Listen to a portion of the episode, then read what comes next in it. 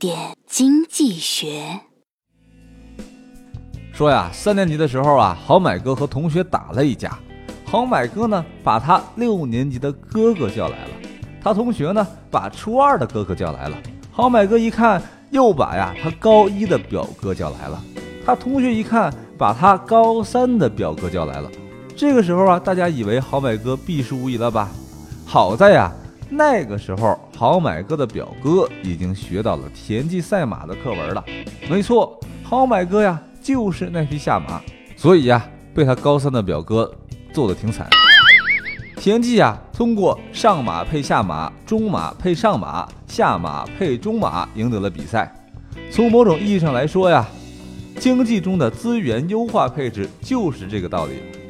资源的稀缺性决定了任何一个社会啊，都必须通过一定的方式，把有限的资源合理分配到社会的各个领域中去，以实现资源的最佳利用。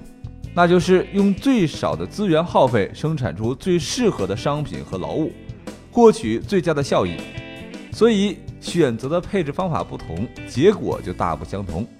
经济配置的合理与否，对一个国家经济发展的成败有着极为重要的影响。